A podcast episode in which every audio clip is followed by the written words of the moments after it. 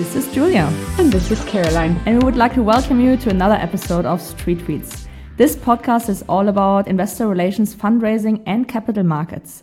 During our episodes, the two of us are not only discussing our own experiences about news and trends on above topics, but we are also interviewing experts on their specific fields. And in today's episode, we're going to catch up about our upcoming Street Tweets event, the news that I'm hearing about while being here in Italy, and more. On the other hand, in our deep dive, we're excited to discuss the fundraising path from startup to scale up with Sennder co-founder and managing director Julius Köhler. Mm-hmm. And if this episode is interesting or helpful for you, then we would be grateful if you would share it with your friends or anything that uh, might take use of this episode. But also if you could review our pod- podcast on your favorite podcast platform and subscribe to our channels on social media. And now, with no further ado, we would say let's dive into the episode. So here we are for a catch up. Julia, what's up with you these days? Um, yeah, again, like quite a lot. I mean, I try to actually look through what would be most relevant for our audience. So I think, first of all, we can give a little sneak preview on our Street Tweets event. I mean, that's really an update from the both of us, not just for me, but I'll just take the initiative to talk about it now. Uh, so we're gonna have a date now and a venue for the next Street Tweets community event, which is gonna be the 30th of September. Um, well, this this winter essentially in Q4. Um, and we're gonna have already have two main sponsors, which are Deutsche Bank, um, Alliance Advisors, as well as Unicorn, of course. And um, yeah, we're still we still haven't sent out the official invites, but we're gonna send out the save the date soon. And so this is something where both of us are, you know, now getting our hands dirty again, inviting people, you know, setting up the program, setting up the logistics. So that's going to be fun. Uh, but I think we're getting better and better in doing so, right? yes. I can't wait. I mean, it's a it's a tough work, but the result is always so much fun. Yeah, exactly. And I was actually thinking as a, the second topic, like as I'm diving more and more into this topic of digital investor relations and using social media and also finfluencers for my work in investor relations, even thinking of inviting a few finfluencers.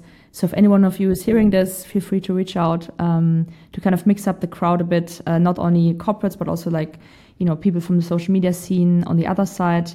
And um, yeah, that's that's on the business side of things. Otherwise, I also do have a private update, and I wanted to actually I just put it because we for the audience we do have like a, a sheet that we have when we always put like um, kind of notes in what what we're gonna say on the call, right? But the other person doesn't really know yet, so I do have a private update. Oh, yeah, I think I smell something. I think I know yeah, I got engaged yesterday, so it's it's all like super fresh. And I thought it would be nice if Caroline doesn't know, so the erection is actually genuine and not just like a fake. Oh, oh my god! But um, yeah, it happened, and uh, I I don't I cannot really say a lot about it, but yeah, it's um it's pretty cool. Okay, I have I have a lot of questions I'm gonna ask you offline. yeah, yeah, yeah, of course. But uh, yeah, so also there's like also you know private things happening occasionally, and obviously not all private things make it into this podcast. But I thought this one I'm gonna share with everyone. But now back to you, Caroline. Yay! Well, I mean, my news is not gonna sound any anywhere close to as exciting at this point, but I'll give it a try. But okay, first of all, congratulations. thank you, thank you. Um, I mean, on my side, I am very happy to be on holidays. I have like one week and a half, and right now I'm in the south of Italy. It's beautiful, it's sunny. There's a lot of Americans, I have to say, that is rather, I mean, it's unsurprising. I of expect it. But, um, but so I look forward to this week of beach and uh, eating. so that'll be nice.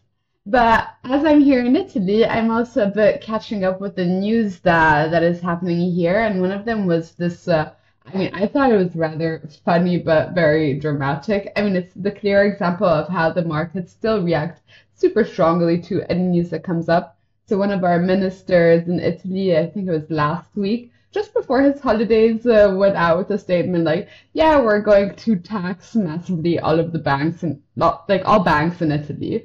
And uh, one of the main banks in Italy went down 9% the day after, of course. Mm-hmm. But yeah, this is exactly like markets are still just as sensitive to this kind of news. And then slowly unfolded, they realized that it was not exactly the best way to approach this. And they broke down like, no, it's going to be capped. It's only going to be on the uh, Italian side of the banks, a bank like UniCredit that has a lot of international business is going to be Mm. less touched. So it's not as drastic as like the first statement sounded like, but still like uh, interesting approach they took to go about it. Especially as it's not something that is new under the sun. Spain did it last year, but Yeah. yeah, interesting uh, developments and interesting to see how the psychology is still the one we know. Nothing has really changed on that side.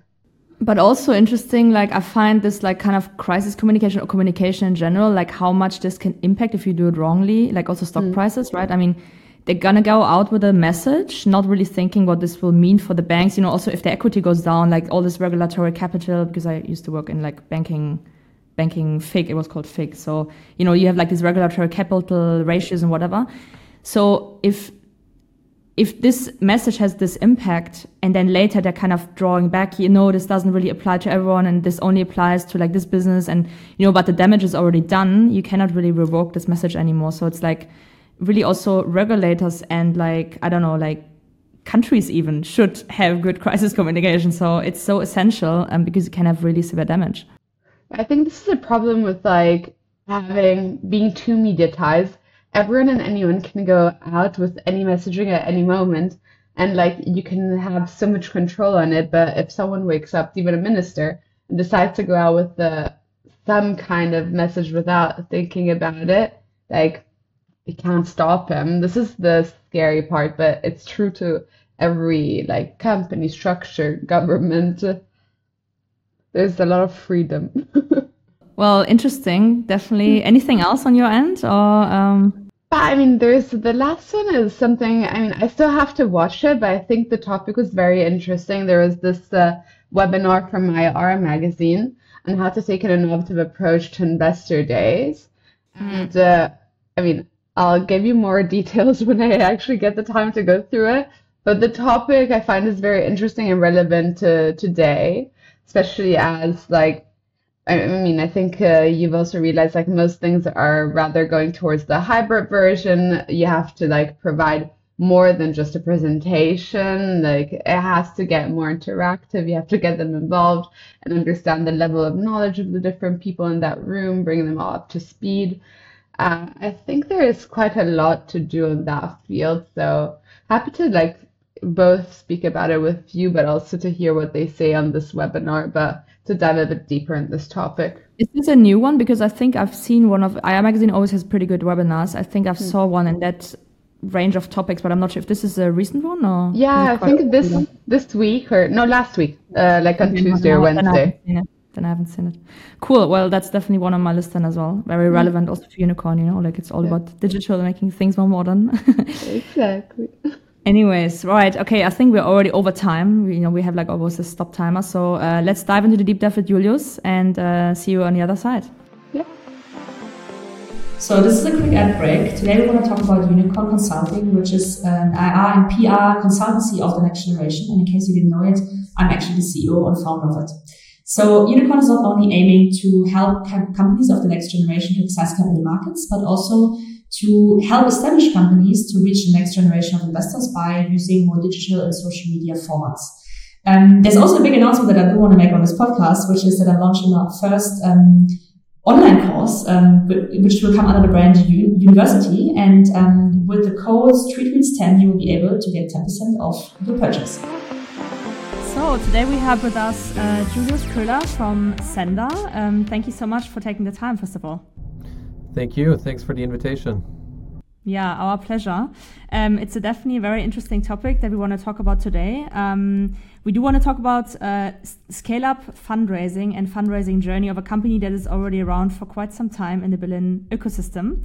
Uh, so, how about Julius? You give us a bit of background on yourself and what brought you to where you are today in your career and um, at your current position at Sennder. Absolutely. Um, happy to do so. Maybe kicking things off with a couple bullet points about sort of sort of my past. Um, I come from Stuttgart, uh, originally southern Germany. Um, born there, um, spent about a third of my life um, there uh, before relocating to the US, uh, where I lived for six years. Later, doing my undergraduate studies in Scotland, um, and then after that, an MBA in in Hong Kong. Um, I think during that entire entire journey, there were sort of two milestones um, that uh, have sort of guided me to, to where I am or we are today. Uh, first was probably an internship at uh, Daimler Trucks um, mm-hmm. um, in, in Stuttgart. It was my first internship uh, just out of high school um, and had the opportunity to sort of get get to know the house and uh, yeah the, the, the, entire workings of the trucking industry and myself being a petrol head um, that uh, that very much fascinated me. Um, and then second was actually uh, just two years later um, when I was interning at uh, at Roland Berger during my university days, uh, where I got to know Nico as well as David, my two co-founders um, at at Sennder today. The three of us were sitting lined up next to one another in the internship kickoff. A friendship developed out of it, and then later uh, a business relationship. Now, 2016 we all ended up in Berlin again, uh, and uh, Nico and I had already been living together. David shortly moved in afterwards, uh, so we had this tiny apartment. I think it was 48 or 49 square meters for the three of us um, at the at the time, um, and we kicked off the the Sennder journey. Um, now, uh, today I very much focus on the commercial side um, of the of the business uh, within within Sennder. I actually tend to spend two to three days um, on the road, uh, spending time with our customers, uh, with uh, with our shippers. So I think in a nutshell, uh, that is uh, who I am and what I do at Sennder today. Super interesting, and thank you again for joining us today. Um, actually, I mean, we we know a bit about Sennder, and it's quite popular on the news, but maybe would you like to give the listeners a quick intro on Sennder, what markets you are, and uh, well, what solutions do you bring to the market? Absolutely. Um, so, in very short, Sennder is a digital road freight forwarder. Um, that's how we've positioned ourselves um, in the European market. Um, what do we do? Uh, we do full truckloads only, meaning one customer, one full truck. Uh, we do that on a cross regional basis, meaning that our average distance is somewhere between seven and 800 kilometers um, uh, for, for a single trip. And we do that on a contract as well as on a spot level, meaning contract that we um, drive fixed or dedicated lanes, for example, from Berlin to Hamburg for a single shipper um, every every day, or when we conduct spot business, uh, we um, utilize certain or take care of certain peaks, etc., um, and supply capacity then. Um, why did we enter um, that that market? Um, for us, it offered a gigantic opportunity. And if you take a look around wherever you are now, um, everything that you see came there on a truck. And it's not mm-hmm. only been on the truck once, but it's actually been on the truck somewhere between three and, and five times. So we've got this gigantic, almost 400 billion US dollar market um, today, of which uh, roughly one third um, is the full truckload segment that uh, that we're in uh, today. So um, that opportunity, um, um, yeah, is is what we wanted to wanted to realize, especially as it's been characterized um, um, by being very traditional, being a sort of pen and paper uh, kind of uh, kind of mm-hmm. industry. Mm-hmm. So this is sort of what we what we stepped into. Uh, built Sennder, a thousand employees in in total size now, eleven offices um, um, across Europe with our headquarters um, here in Berlin. Wow, very cool. Yeah, it's really about digitalizing those businesses where you know they're not the most obvious one because we as consumers don't really see them, right? But it's uh, obviously the whole logistic behind it, and I could imagine it's a very fragmented market as well. So it's uh, it's good to kind of digitalize that. Absolutely. Um, we we noted that you have obviously had a history through uh, growth through acquisition. And uh, maybe we can dig a bit more into that. Uh, both of us actually have worked in the past at Delivery Hero, so Delivery Hero also had a had a great uh, past by growing through acquisitions. Um, but curious to hear what the rationale behind that is, and also how that has developed in the last few uh, years. Like let's say the last year or so, where market has a, had a little bit of a downturn. Was it more easy for you now to acquire companies, or is it now getting harder? So I think we, or a couple, couple of things. Um, first of all, we operate um, a flywheel uh, business model. So, in in a nutshell, um, it works better or it operates better um, the more you put on the flywheel, if you can say it in that in, in those terms. Uh, for example, Amazon, the more sellers you have on the on the marketplace, uh, the more liquid the marketplace becomes, and the, the better it becomes for, for users. Um, and it's the it's the same for us um, when it comes to operating our network. The more carriers we have, the more loads we have from uh, from shippers, um, the more um, yeah attractive it becomes for both parties of the market size for our shippers as well as for our carriers to to use. Um, now, when we speak about M&A specifically, I think we need to uh, differentiate between sort of uh, tech players that we've acquired over the past, as well as traditional, more incumbent players. Um, mm-hmm. Starting with the tech players, um, I think the most notable one is Uber Freight. Um, it's a trucking division of, uh, of Uber, uh, where we've purchased their um, European business um, a while back which um, uh, was primarily uh, due to the fact that um, they had strong shipper relationships um, that uh, that we could leverage, um, as well as top talent. Uh, for example, Tom, our COO, um, um, we uh, took on board through the Uber acquisition. Now, speaking about the incumbent or the, the traditional players, um, for us it's more about the network um, that they that they bring to the table. Um, so through M- an M&A transaction of a cars and cargo uh, based out of the ne- Netherlands, for example, uh, we acquired certain network density. Um, mm-hmm. It was a bit of a black hole that we've had in our network in the past, and through that acquisition, uh, we actually managed to close um, that uh, that hole. Um, and uh, yeah, those are sort of the two um, M&A sides or that we've done business in in the in the past. We then sort of step by step introduce our, our technology um, and, uh, and step by step integrate them um, into the Sennder landscape um, and have them operate on our, um, on our systems. Great, super interesting. Yeah. And I mean, when you speak about technologies and innovation, I mean, you mentioned uh, getting away from pen and paper. Uh, but how do you see this like intersecting and enhancing more like as the freight transformation business keeps growing? Um, have you seen the business become more? I mean, I suppose yes, I would hope so. Has it become more efficient in the last seven, eight years? Absolutely, um, and as you as you just pointed out, or as I said earlier, it's been an industry that's been characterized by by pen and paper. Most of the transactions in the past have been done over the phone or via an email, or sometimes even uh, via via a fax. Um, and we've seen quite a significant change um, in, in that over the last year to uh, in the last years to the better.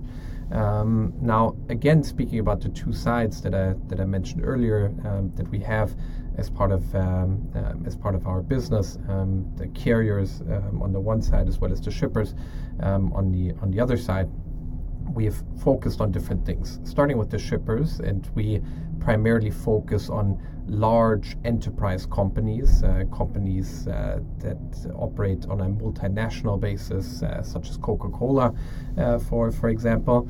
Um, with these shippers, we um, integrate, um, meaning that we build direct integrations through an API or an EDI that we can seamlessly receive a transport order. So, for example, if Coca-Cola requires a truck that goes from Berlin to Munich, um, they can seamlessly transfer that order into into our system, and then we basically move over to the other side, uh, to the to the carrier side, and allocate the the correct carrier um, uh, to that load. And this is where we've done quite a lot of uh, quite a lot of work now, with about 70% of the market capacity coming from um, small family-owned trucking companies with somewhere between five and 50 trucks in in their fleet. Um, most of them haven't been too tech adopted um, over over the last couple of years. So for us, one of the key things this year is actually tech adoption. I'm going to have to repeat it three times because our COO always says we've got to repeat it so many times until everybody adopts to the tech. So it's tech adoption, carrier tech adoption, carrier tech adoption um, that uh, that we're looking to to drive this year um, by basically building an entire suite uh, for for our carriers for them to focus on what they do best and what they like to do most, which is purely driving, and everything else around that, whether it's uh, it's billing, whether um, it's um, maintenance, um, etc., um, that we can basically take care of all of these things um, for them. so these are the things that we're focusing on now, and the market is step by step transitioning into into that as well. Right, that's a super good um, explanation because it's definitely a bit more complex, I guess, than you know to understand it in one sentence. So thanks for the for the introduction to the business. Um, but today we want to really talk about uh, the fundraising, right? This is our podcast is all about fundraising and investor relations. That's really mainly the audience also that we want to address to. So um, we want to talk a little bit about your fundraising journey over the last uh, few years, and it has been quite an incredible one. Uh, I mean, I just had a quick look at your Crunchbase, and my um, I just could scroll down a little bit to the Series D, and then Crunchbase wanted me to upgrade to the Pro version, so I couldn't even see all of the investors. but the ones I could see were already pretty incredible. So uh, Earlybird Ventures, HV Capital, Lakestar, Accel, uh, Baillie Gifford, just to name a few. So maybe could you give our audience some tips on how fundraising has distinguished from in a later stage, so the Series D versus a Series A, for example, and how you could land some of those names on the cap table? Absolutely. Um, and now going going back a couple a couple of years, um, back to 2016, 2000, uh, 2017. Um, in 2017, we managed to close uh, Scania um, as our first uh, seed investor. Scania is mm. one of the largest trucking trucking companies out there um, and they believed i would say they believed in us as uh, as founders back then there were multiple companies that started at a similar similar time um, as as we did. Uh, some of them based out of Berlin, others based out of uh, out of other um, um, European European cities, and it wasn't really clear um, how we would differentiate from from one another and how sort of things would play out. Who was going to be the, the market champion um, in the in the digital market, um, um etc. So it was a very very competitive um, environment, um, mm-hmm. and it was it was difficult uh, to fundraise at uh, at the time. So. I think it was the, rigorous focus that we had uh, from the from the start that I mentioned earlier with the full truckload focus, contract cargo, um, etc. Um, that uh, that helped us in the in the fundraising journey, and that never really got us this um, distracted.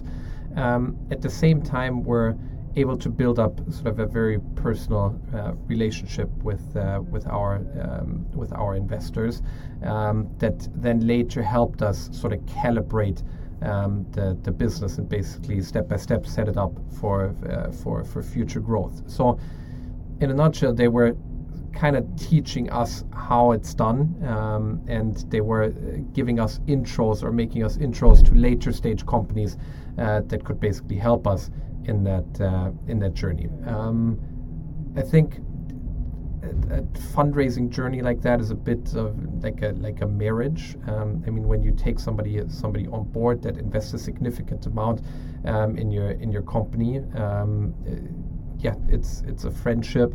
Uh, that lasts over over a couple of years, um, and I think it's safe to say now that all of them have be have become friends um, and have uh, have guided us on that uh, on that journey. So that's for the Series A. Speaking about the Series D uh, specifically, I think. Um, everything has become more professional. Um, us as a as a company, we as founders, um, that um, uh, that the investors um, have uh, have taken more of a, of a pure shareholder role um, today that uh, still help us and, and, and guide us, uh, but more on a growth level um, um now. Um, at the same time, uh, they're mentors and and sparing partners. Um, and uh, what we have learned from, from some of them in the in the early days, we now also try to pass on um, as as founders to early stage companies, um, trying to help uh, seed companies, Series A companies, um, in the in the building journey of their companies. Oh, I mean, uh, it resonates with what we've seen and what we've heard also from other from other founders in that manner. Some have even said like um, how fundraising was hard because it's a second job to that extent. Like on one side you're running your business On the other, you're fundraising. And as you mentioned, there's also this friendship and partnership that you build with them. Um, you mentioned about how you speak to younger companies. If you had to actually do this all over again, um, how would you approach fundraising differently across the different series?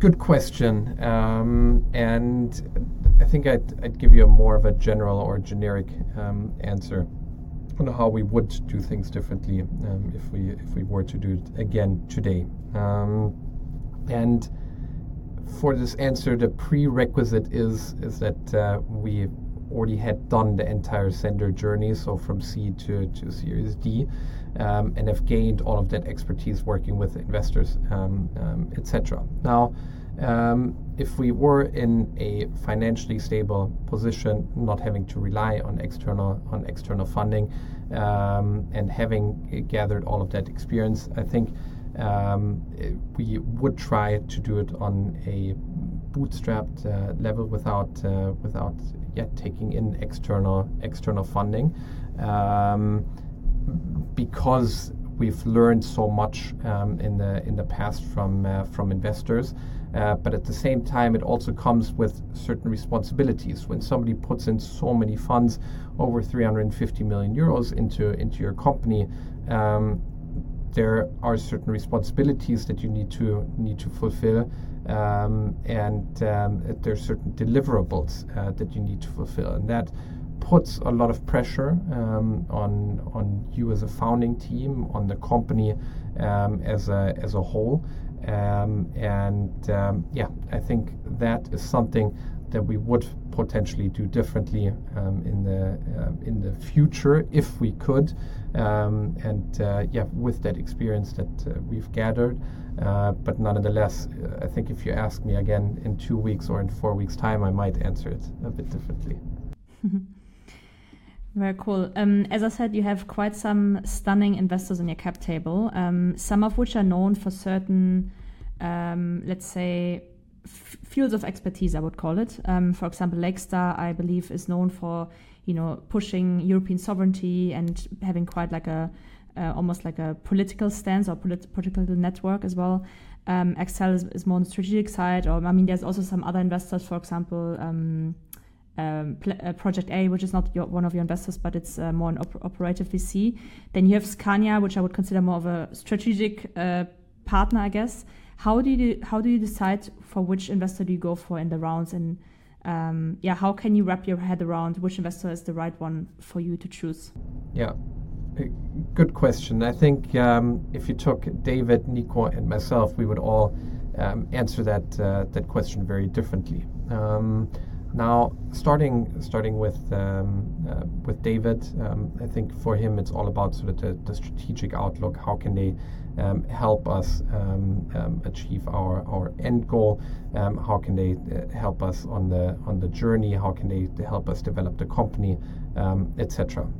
for Nico, it's more of uh, sort of on financial financial terms. How does it make sense? How do they fit into our cap table?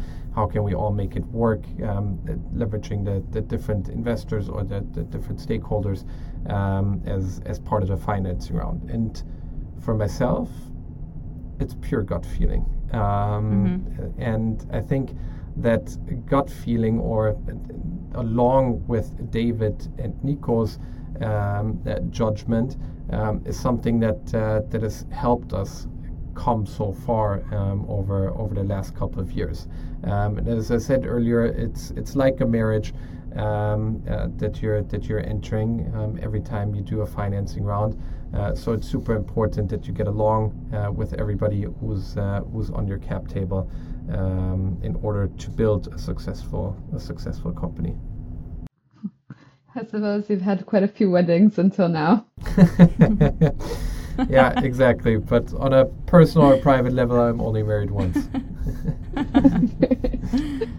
Ah, oh, crazy. We've already come to the end of, uh, of this episode. It went by almost too fast. Um, but maybe last question to you, uh, and uh, regarding Sennder.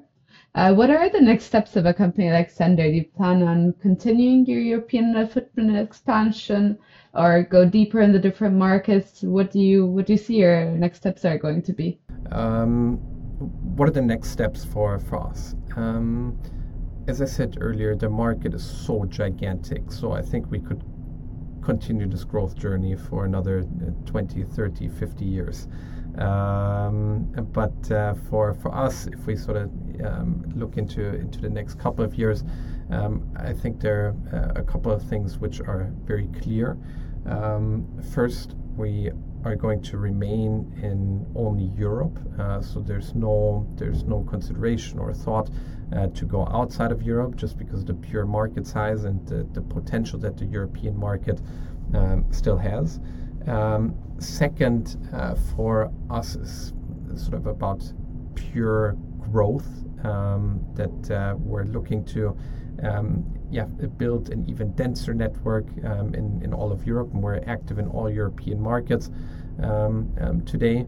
Um, but sort of yeah, expanding and developing that uh, that footprint and making us more attractive for our shippers, uh, that we can offer more competitive rates, and at the same time for, for our carriers that we can offer them a wide range of services uh, that make it more attractive to, to work with us. And then thirdly, is to potentially, um, in the long run, look into other verticals um, or, or business areas that we're not active in today. I mentioned earlier today um, that uh, we're only doing full truckloads, um, but there's also less truckloads, for example. Um, um, so half a truckload for for one customer and then another half for, for another customer. So that could be potentially something uh, that we might be looking into um, in the in the future. Um, and I think yeah, those are the key three elements or key things um, uh, yeah for us in the next couple of years. Amazing. Julius, thank you so, so much for taking the time, for sharing your expertise with our audience and our community. Um, it has been great to uh, meet you at least virtually. We have not met on the conference previously, but uh, thanks so much. You actually, in fact, I think, Caroline, correct me if I'm wrong, but I think you're the first unicorn founder on our show. So mm-hmm. we hope that will what set a, precedent for more. Thank you. Thank you so much. Bye bye. Bye bye. Take care. Thank you. Well, here we are at the end of the episode. And if you're curious to learn more about capital markets, follow us on social media channels such as YouTube, TikTok, Instagram, and LinkedIn. We really do cover them all. Uh, but yeah, to get some quick tips. Exactly. And if you're curious to hear more about how to set up your fundraising or how to improve your investor relations strategy, specifically with, with regards to digital investor relations, then feel free to book a free consultation that you can find under unicorn unicornconsulting.com. I should know my own website better. So I repeat it, unicornconsulting.com. Amazing. Thank you all. Bye-bye. And hear you soon.